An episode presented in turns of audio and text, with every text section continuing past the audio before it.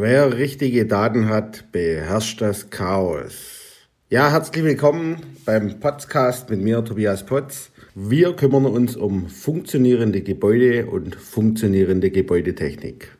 Wir sind vom Building SWAT Team und wir rennen in ein Projekt, wenn es brennt wie eine Fackel. Ja, ich war am Freitag auf einem Vortrag. Da ging es darum, mit richtigen Daten zu arbeiten.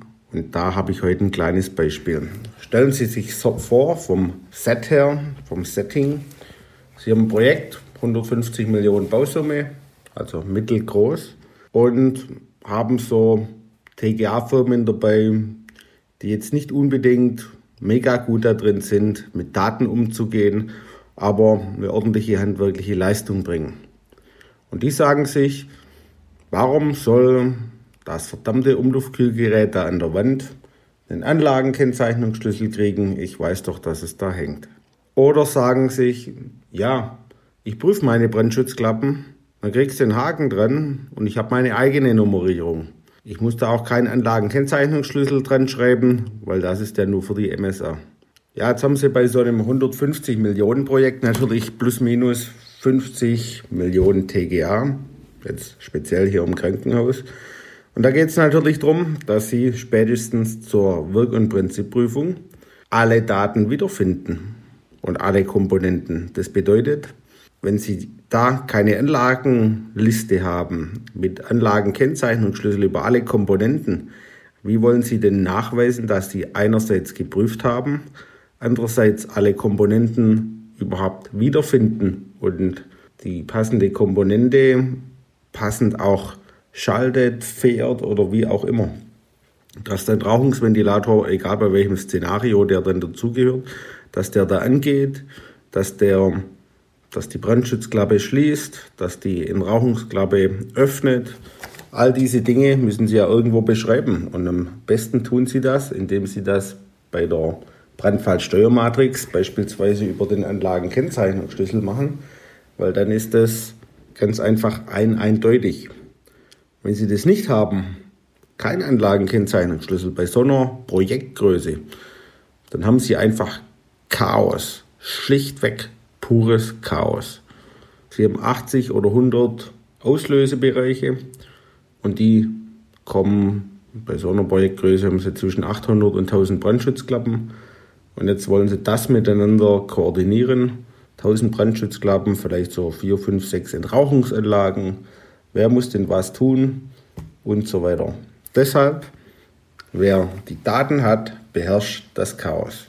Stellen Sie sich vor, und da kam bei einem Großprojekt oder Megaprojekt eigentlich, ähm, das auch schon öfters in der Presse stand, da gibt es einen Anlagenkennzeichnungsschlüssel mit Raumnummer und Sie ändern während der Bauphase, warum auch immer, 8, 9, 10 Mal die Raumnummer. Da sind Sie tot das ist nämlich ganz einfach das Problem, dass zum Schluss keiner mehr weiß, wie die Komponente denn wirklich zu heißen hat, wenn Sie zehnmal die Raumnummer ändern.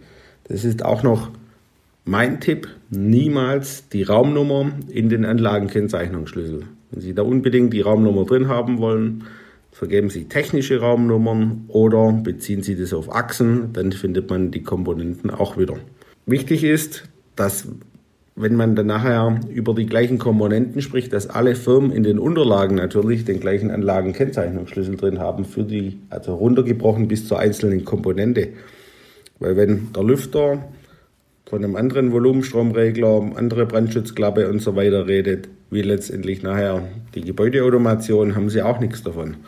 Deshalb sind diese zentralen Listen, die man zusammenfasst und in eine Liste überführt, die sind enorm wichtig und das ist eines der Inbetriebnahmetools überhaupt, dort in dieses Chaos, das es manchmal gibt, klare Strukturen reinzubekommen und zu sagen, das ist die eine Liste, in der beispielsweise drinsteht, auf welchem ISP, also Schaltschrank, Informationsschwerpunkt der Gebäudeautomation hängt welche Anlage und welche Komponente.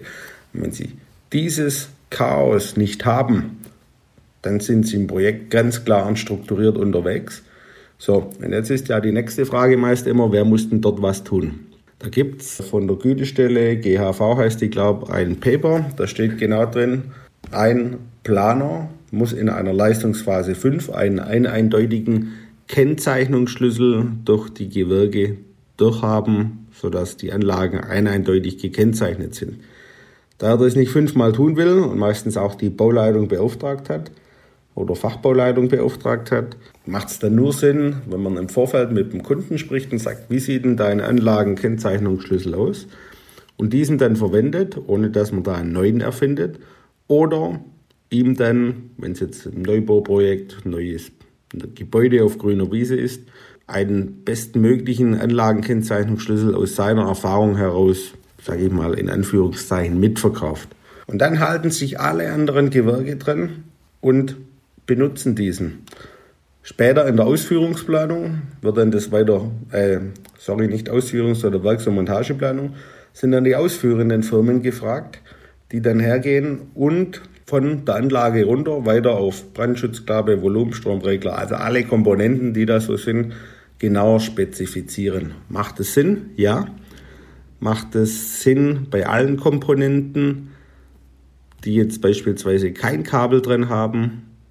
Ja, kommt aufs Projekt an, kommt auf den Bauer dran, drauf an, weil das kostet ja auch was, wenn Sie das in alle Komponenten dran machen, die kein Kabel haben. Die mit Kabel, die sind definitiv, da brauchen Sie es, weil sonst kriegen Sie einfach das ganze Thema nicht mehr gehandelt. Weil, Sie wissen ja, wer die richtigen Daten hat, beherrscht das Chaos. Ja, wenn Sie jetzt mehr über uns erfahren wollen, schauen Sie bei uns auf der Homepage vorbei unter www.buildingswatteam.de. Ihr Tobias Potz.